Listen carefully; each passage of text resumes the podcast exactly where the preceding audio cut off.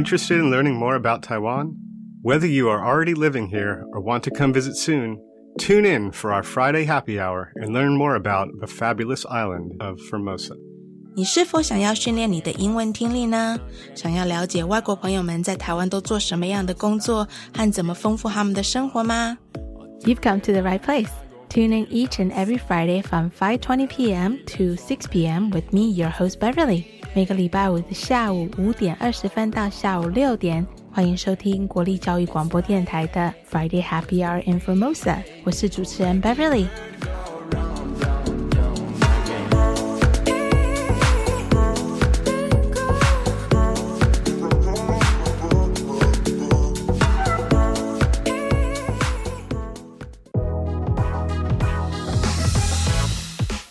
Happy Friday, everyone! I know I say a lot on the show, but one of the greatest rewards I get from doing the show is meeting new friends that I would have never otherwise met in person uh, here in Taiwan. And today I've invited a new friend, Deike, uh, who I met. Well, technically, we never met in person yet, but I feel like I know her for a long time. And Deike is bringing her best friend right here in Taiwan, Michael, to come on our show to talk about this YouTube channel that they work on together called 德文就是这么简单. And it's a YouTube channel that teaches Taiwanese audience how to approach learning the German language. So today's show, we're going to change it up a little bit with the order of the segments. And we're also going to have Deike and Michael teach us a little bit German on our language segment instead of our usual English. How fun, right? Anyways, I had such a blast with these two, so I can't wait for you to meet both of them on the radio, that is. 今天邀请到一对三十年的金牌德文老师 Michael 跟 Deike 来到我们的节目。当我发现他跟他台湾最好的朋友 Michael 一起经营一个德文的 YouTube 频道的时候，我就知道我一定要立马 把他邀请到节目来，一起来谈一谈学习德文这件事情。我跟 Nika 是因为之前救援狗狗的时候。Daika 在脸书上看到我在征志工的 po 文，然后他不止一次，而是两次帮忙我带狗狗从台北到台中去做检查，还有其中一次是他竟然在他生日那天特地帮忙当志工带狗狗来回台北、台中，他真的是嗯很有爱心的人，对不对？你知道为什么我们两个这么合了吧？那今天的节目我会稍微做一下调整，因为我们可能顺序会有一些些改变，而且我们今天的语言单元不是要学英文，而是我们要来一起学才对了，德文。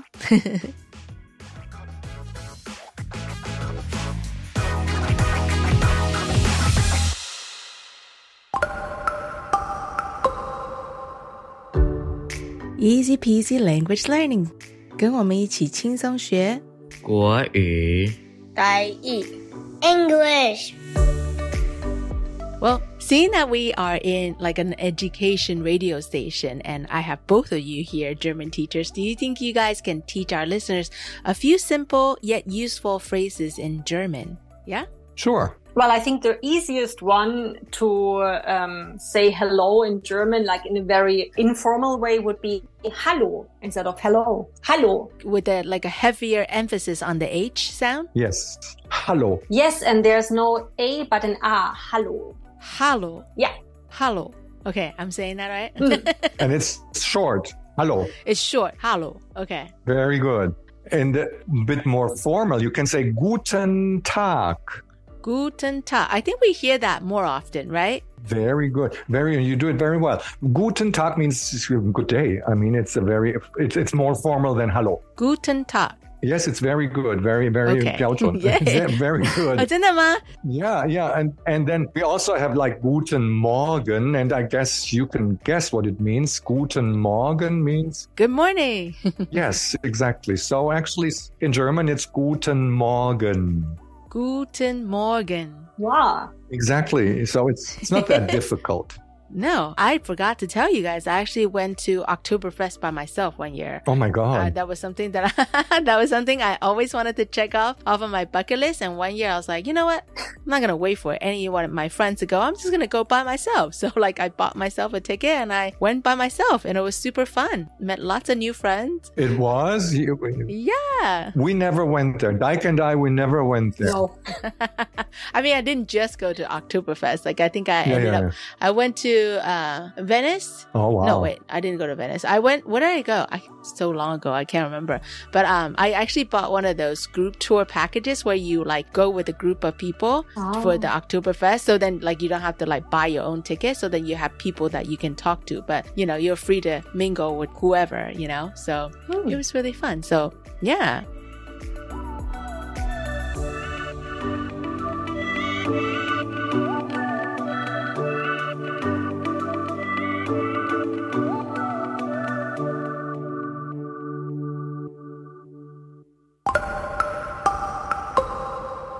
有空去我们的脸书帮我们按个赞吧，我会不定期的在脸书上发表我们来宾的近况，可以收到更多关于节目的消息哦。 Friday Happy Hour in Formosa. Remember to like us on Facebook. 记得帮我们按赞哦。 Hi, my name is Michael from 德文就是这么简单. I picked the song Flowers by Miley Cyrus because it's a song about self-love, which is important in our times, and it was a very good summer song. We were good, we were gold. Kind of dream that can't be sold. We were right till we weren't. Built a home and watched it burn. Mm, I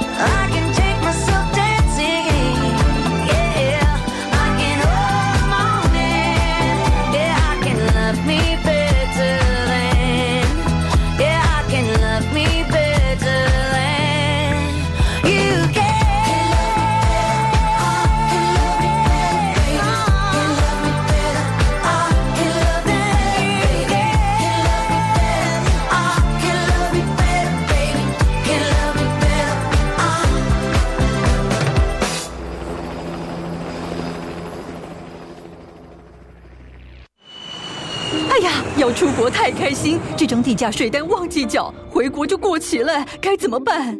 妈，只要用行动支付或电子支付 APP 扫描税单上的 QR code，随时随地都能缴。没有税单的话，可在地方税网络申报作业网站做线上查缴税哦。哇，太方便了吧！一百一十二年地价税开征，安心缴纳一指购。以上广告由财政部提供。漫步生活节来到高雄市昆虫公园了。十一月四日跟五日下午两点至晚上八点，邀约亲朋好友一起参与全民练武功漫步生活节，结合了文青市集、草地野餐，在充满历史文创的园区，享受漫步生活的惬意。快搜寻漫步生活节，台湾癌症基金会邀你一起来野餐吧。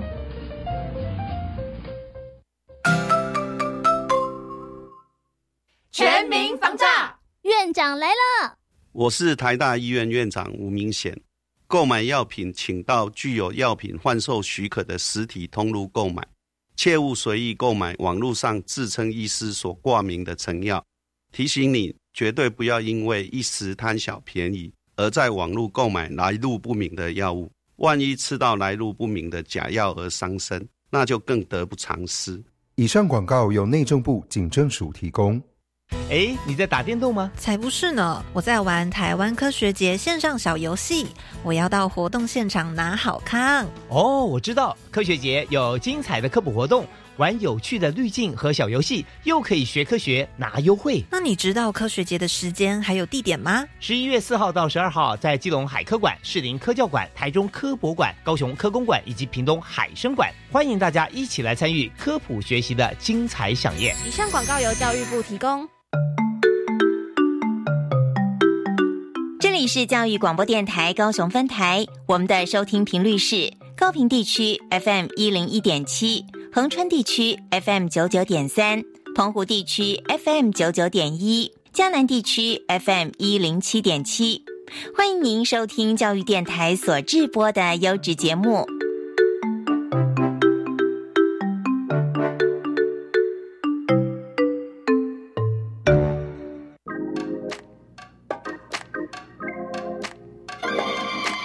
我爱台湾。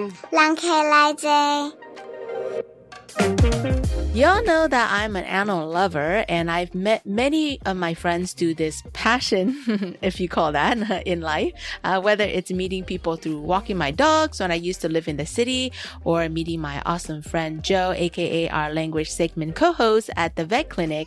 Uh, today, I've invited a guest, Deike, who quote unquote met through this recent litter of puppies that I rescued, and she's brought along her friend Michael to join our interview today. Let's welcome them both to our show. Hello, guten Tag, everybody. My name is Michael, uh, but if it's too difficult to pronounce, Michael is just fine. I am from Germany and I'm from the western part of Germany. My city is called Dortmund and that's like close to the Dutch border. And that's why I grew up, but then I moved to Taiwan a long time ago. You're not saying how long, huh? oh, I will, I will say that. it's been a long time. Well, if you want to know, the first time I came here was in 1982 and I studied Chinese until 1984. Then I went back and I came back in 1988, and I've been here ever since. Wow, you've been here for a long time. Longer than you, right? Probably. yeah, yeah. How about you, Deike? Yeah, I'm originally from the east of Germany, a city called Leipzig, but I'm not from Leipzig. I lived in Leipzig for a long time, but my parents' house actually is in the countryside. It's a very, very small place south of Leipzig with only 200 inhabitants. Mm. So probably nobody has heard of it. It's called Etzolsheim. Mm-hmm. But basically, I always say I'm from Leipzig. And I've been in Taiwan for over 18 years now. Wow, you both are long timers. Yeah. Well, I'm curious, uh, what brought you to Taiwan initially? I came to Taiwan because I was, my major at the university was Chinese. I shouldn't say that because it's kind of embarrassing, but it was Chinese and German as a foreign language.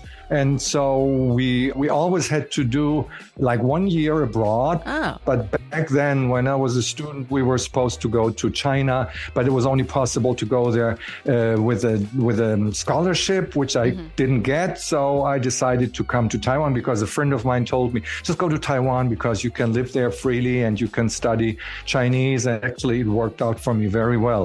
So I came here in 1982 and, and I stayed until 1984 mm, like July, and then I went back to Germany because I needed to finish my studies, and then I actually worked for like a year, but I came back in '88. Mm. So basically, it's Chinese that brought me here, the language that I wanted to learn Chinese. I wanted to study it in a, well, in a country where people speak Chinese. And that's the reason why I came to Taiwan. That's a great excuse, right?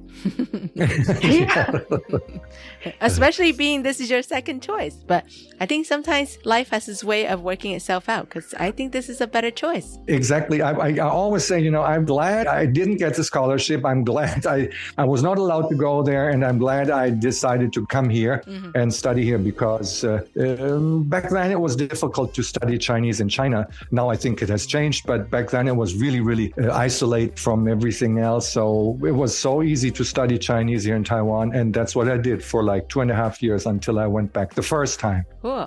And then Deike, I would imagine it's something scholarly as well that attracted you to come to Taiwan, right? Actually, not really. I used to work in Germany for television, Ah. and that was like a 24 hour, seven days a week job. And I thought I needed a break. So I also went to Singapore to work for the German television for the foreign correspondent for a while. Mm. And during that time, I thought, oh, I can learn some Chinese. I'm in Singapore. So I had a one on one teacher, and she originally was from Taiwan. And she said, Mm. oh, if you want to continue to learn Chinese, you should go to Taiwan. It's really nice. Yeah, then I thought, well, maybe I need a break for one year, do something completely different. And yeah, that's what happened. So I came to Taiwan to learn Chinese for a year. And well, that became longer and longer. And yeah. Yeah. I love how it was totally by accident. You both came here, but you both stayed here for so long. So there's got to be um, some sort of attraction that keeps you here, right? It's called yuan fan, right? Mm, that's true. Yeah. I, I always think it's Zen Qing Hui, but I think you're right. Yuan fan. Sometimes yeah, just yeah, fate. Yeah. yeah. It's like uh, yuan fan is always difficult to explain in a, in a foreign language. In English, it's fate, but in German, we often discuss what is the right translation but sometimes it's like, You almost have to use multiple words to describe certain Chinese words, you know? yeah. As I had mentioned earlier, Deike and I actually met because of the dogs that I rescued. She was kind enough to offer to help volunteer at the airport for one of the dogs named Oreo that was flying out to the United States. She even volunteered to bring Oreo to Taichung from Taipei for a health checkup on her birthday. we never actually met in person, but I just feel like we've known each other for a long time. That's true. Right? yes, completely true. um, I I feel like we both have soft spots for stray animals in need of our help. That's the story of how I met Deike. Um, but I'm curious, how did you two know each other? Who wants to go at it? Deike? Well, I can go first. Basically, we work at the same school, and when I actually applied for teaching German at this language school here, Michael was the person who interviewed me, the second person after my boss, and that's how we met. And since then, we've been colleagues, and after a few years, best friends, basically, yes. Oh, that's so sweet. I love that. What about you, Michael? Do you have a different version of the story? no, no, it's, it's the same version. I was going to say we didn't meet through animals, but uh, we met at work. And then, and after the interview, I realized, you know, I can be friends with her easily. And that's what we are now. We are best friends and co-workers and we do lots of stuff together. That's great. Uh, I was going to ask you, what do you guys both do for work? But obviously, you both teach language. So after Deike and I became official Facebook friends, I realized that she and Michael actually run a pretty successful YouTube channel together called 德文就是这么简单。Can you tell us what the channel is all about and how it all got started? Michael? Well, A lot of people say 你骗人，you know that's a lie. it's not really 那么简单. But yeah. one day we were at my house, we were discussing that some students don't have enough access to German or to teachers or whatever. And Deike, um, having worked for a German TV station, she said, "Why don't we do a, a, a YouTube channel?" I said, "No." No, no. I cannot be in front of the camera. I hate that. Let's just try, you know." And we Yeah. started to record some videos, and then we put them online, and uh, immediately we had some followers, and then we decided to go on with it. It's been five years now, right? Oh, Deike, or- I think it should be around five years. Yeah. I remember you were like, I'm not doing this, but then I turned on the camera and actually, well, the first videos, video was kind of stiff. You were a little bit shy, but then I couldn't get you away from the camera. well, now when I see a camera, I kind of like it. I shouldn't say like it, but I'm not that shy anymore. I mean, Mm. before the first video, you can see it online. The first video is all about pronunciation, A, B, C, A, B, C, D, and I'm really, really shy and I'm kind of stiff and everything, and so it doesn't really sound that well. But after a while, we I got used to it, and now we like it. We are having a lot of fun. I'm like the voice behind the radio, and I don't do well in video format. So I applaud you guys. Thank you. it's a lot of work putting yourself out there. Who does all the editing after you guys record the content? Deike. Well, I do the editing, but we have a lot of fun recording. We just recorded like a few hours ago. We did three videos, which took maybe around two or three hours, but mostly it's because in between we start laughing and then we not stop laughing. So it's still work though, but uh-huh. we also have a lot of fun. And then I go home and edit the movie and then give it Michael to check and then we upload it. That's basically how it works. Yes. That's cool. How many followers do you guys have? Right now it's more than 35,000. That's a lot. Yeah. That's cool. Well, you know, some languages get lots of bad rep, and I think it's kind of the same for the dialect of Taiwanese. People often say to me, Oh, I think Taiwanese sounds really harsh. I think sometimes it's hard for me to not to be offended by that kind of comment since I feel like it's all in the delivery, right? Exactly. Yeah, right? Because I actually think Taiwanese is a very unique and beautiful language. And I think it's the same with German, isn't it? It's like a lot of times people have this misconception that it's a harsh sounding language. Do you guys get that a lot? We get that a lot. You know, we mm. discussed this on our way here. And, and you mm. know, the thing is, a, a language sounds harsh if you want it to sound harsh. I mean, Yeah. you get this on Instagram, you get all these things, and they compare French, Spanish, Italian, and then they do German. And then the way they pronounce the word in German, of course, it sounds harsh because it's pronounced harsh in a harsh Mhm. way.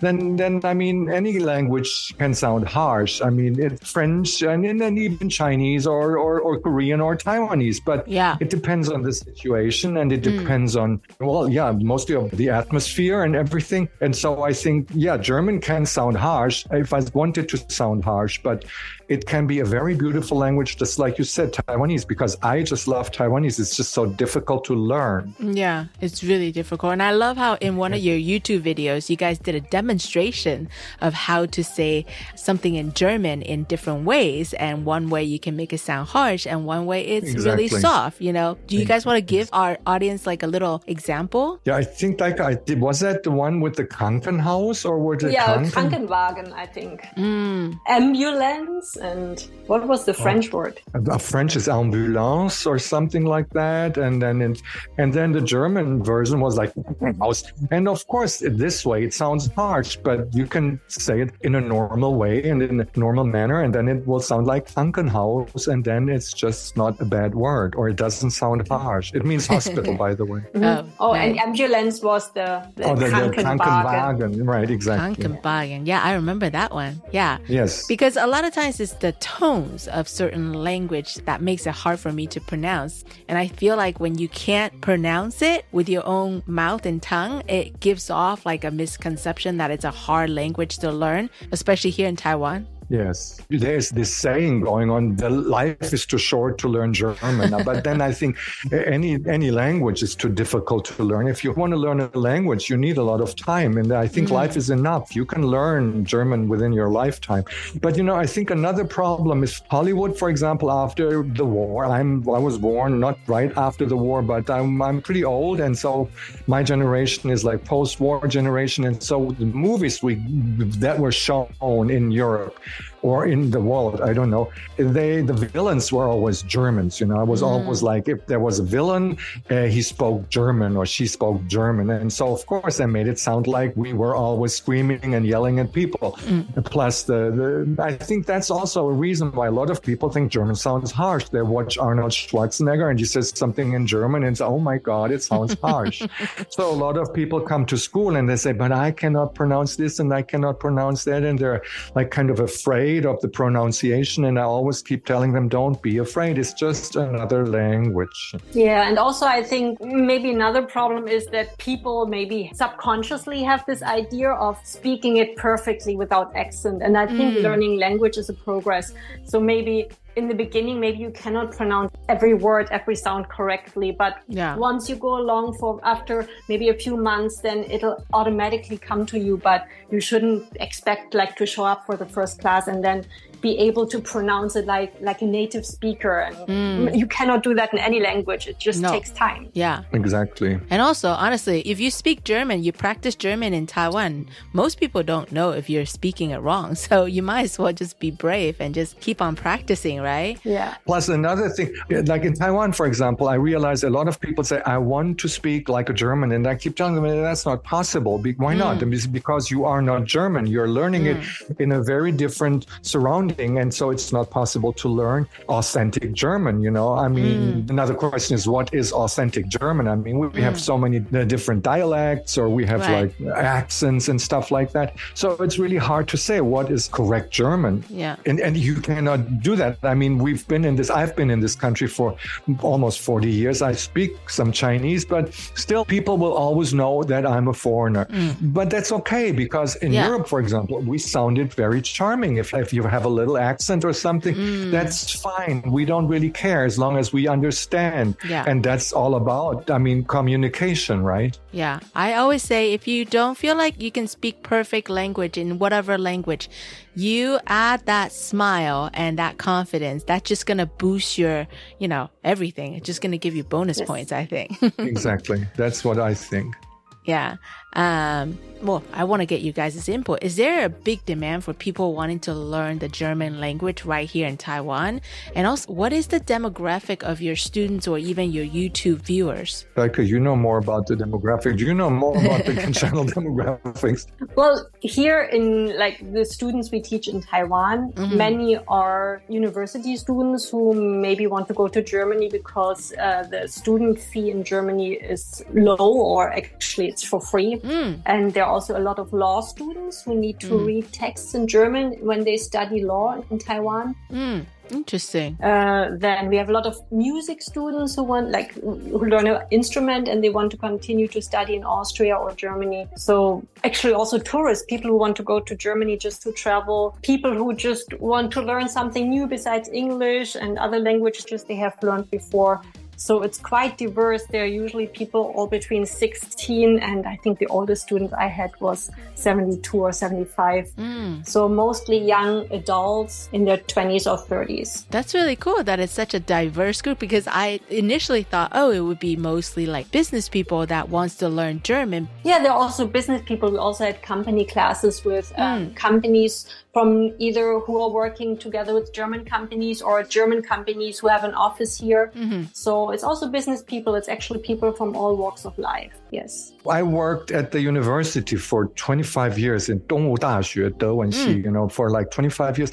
And we also do get uh, the occasional student from the university who feels like I don't get enough language education at the university because it's very academic and it's not mm. very, sometimes it's not very practical. Yeah. And so we also get students who like the, you know, like the German department, and then they mm. come to us because sometimes they think maybe I get um, more practical education mm. in a language school than like the German department. But uh, I used to work there, but I quit now because I prefer this environment because people who come here they really want to learn. They have a they have a, a goal. That's great. They know what they want, and so that's why I prefer to work in a language school. Yeah, it's also a little bit more flexible, like as far as your time management too, right? Yes, exactly. So a lot of people don't understand. It actually takes a lot of work to run any kind of social media, especially like YouTube channel. Uh, what's been the biggest challenge for you guys about running this?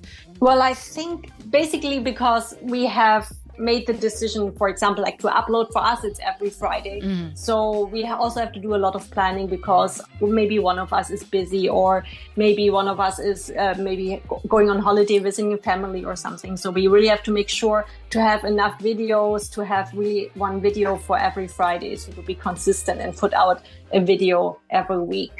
Also, after we almost have now I think over 700 videos. So sometimes it's hard to come up with a new topic or something we haven't done before. But mm-hmm. so far, we still always, so far, we had an idea or we came up with something that we didn't do before. And yeah, but sometimes we have to think for a while. That's true. Yeah. It's really hard, like, especially I know in German uh, or in other languages, there are certain really difficult grammars that you, um, it's really hard to explain it to someone who is not native language speaker. Yes. So it's, it's got to be really hard to try to take that lesson and simplify it for everyone to understand how simple it can be, right? That's true. And that's probably what takes most of the time to do the video, like to sit before and to decide what are we doing and how we are going to do it, like to make it simple, to make it short, because usually our videos around I think maximum is five minutes. Usually it's around four minutes.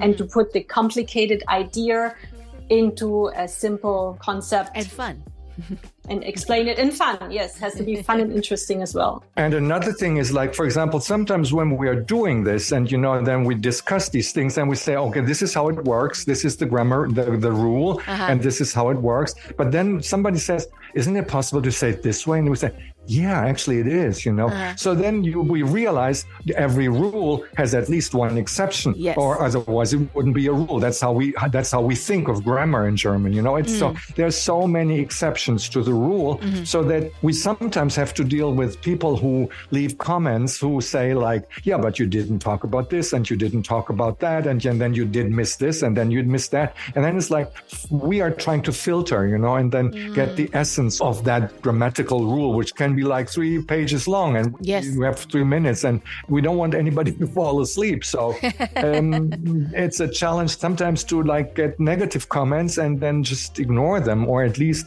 react so that the people understand why we are doing this. We're not doing this to get rich because a lot of people t- think, oh, you are rich because you're on YouTube. No, we are not.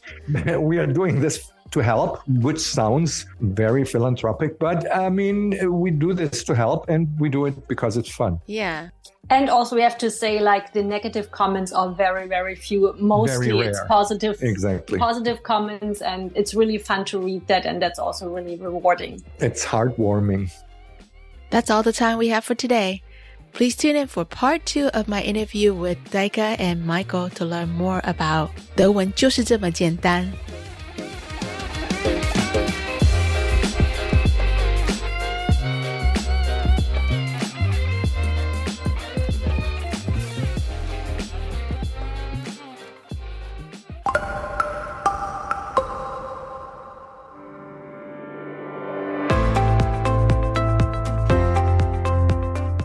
又到了 What's Happening 台湾这个单元，我们用英文以说新闻的方式，提供给外国朋友们了解台湾这一周的一些大事。This is our new segment of the show What's Happening Taiwan. Are you thinking about adopting a new pet for your family here in Taiwan?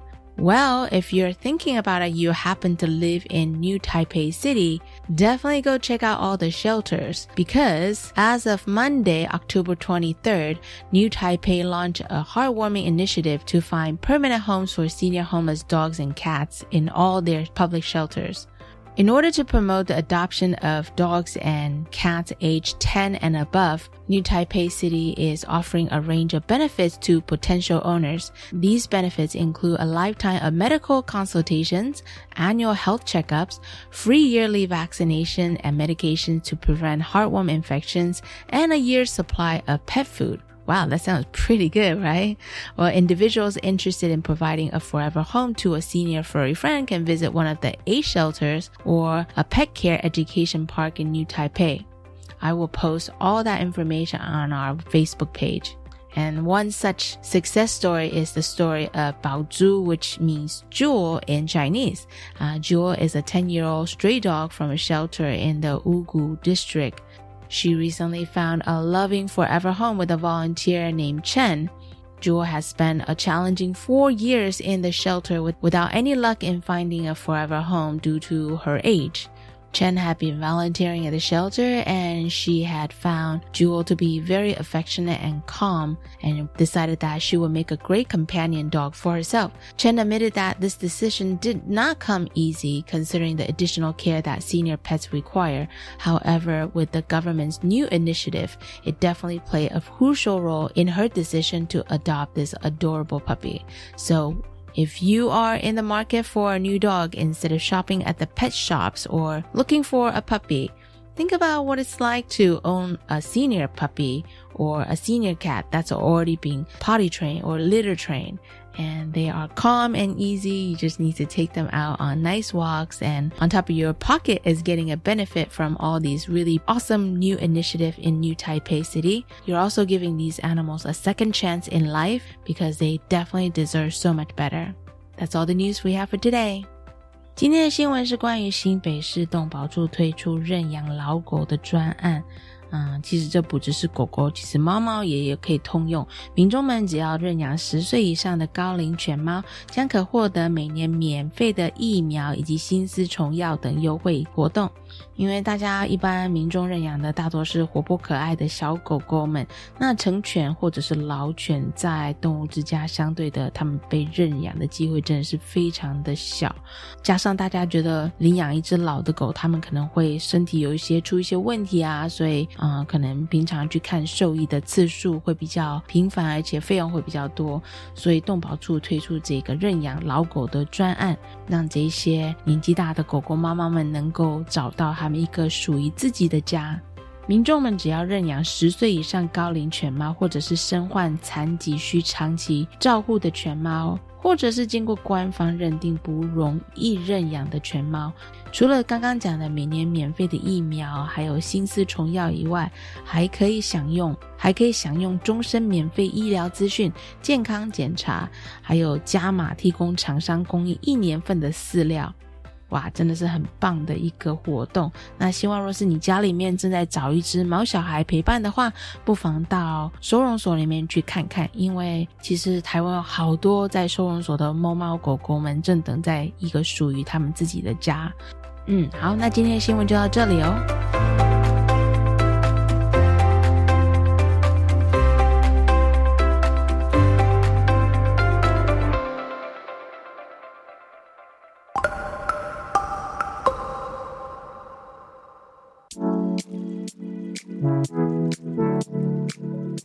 又到了节目的尾声，其实我蛮 enjoy 同时采访两个人这一种感觉，因为就是觉得热闹许多。而且虽然说这是我第一次真正跟 d i k e 讲话，但是真的我们三个人一起聊天的时候，就觉得啊，哪时候要聚一聚来 happy 一下呢？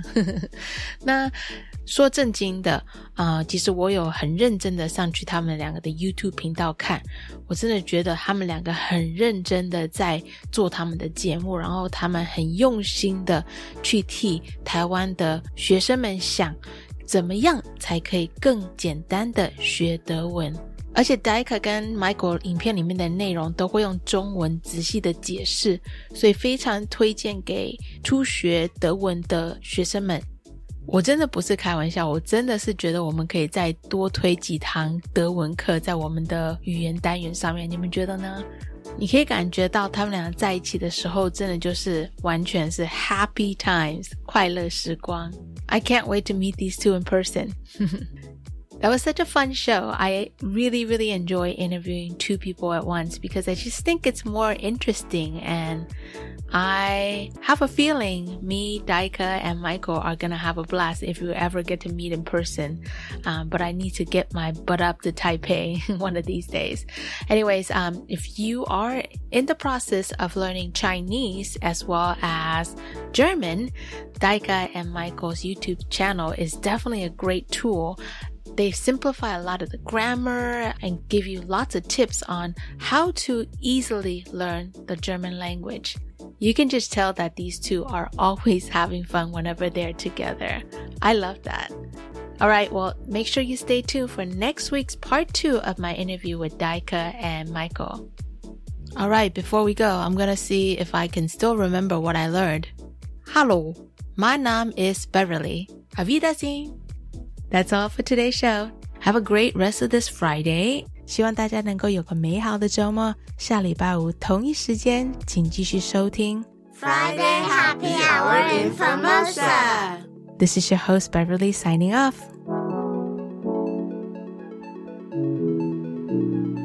再会，下礼拜见。 See you next week.